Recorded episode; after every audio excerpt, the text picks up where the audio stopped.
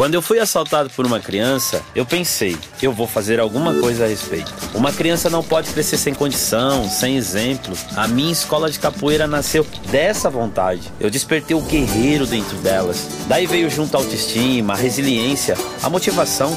Somos poucos, mas podemos cuidar de muitos. Quando a gente dá condição, elas vão à luta. E daí o otimismo aparece todo dia e em todo mundo.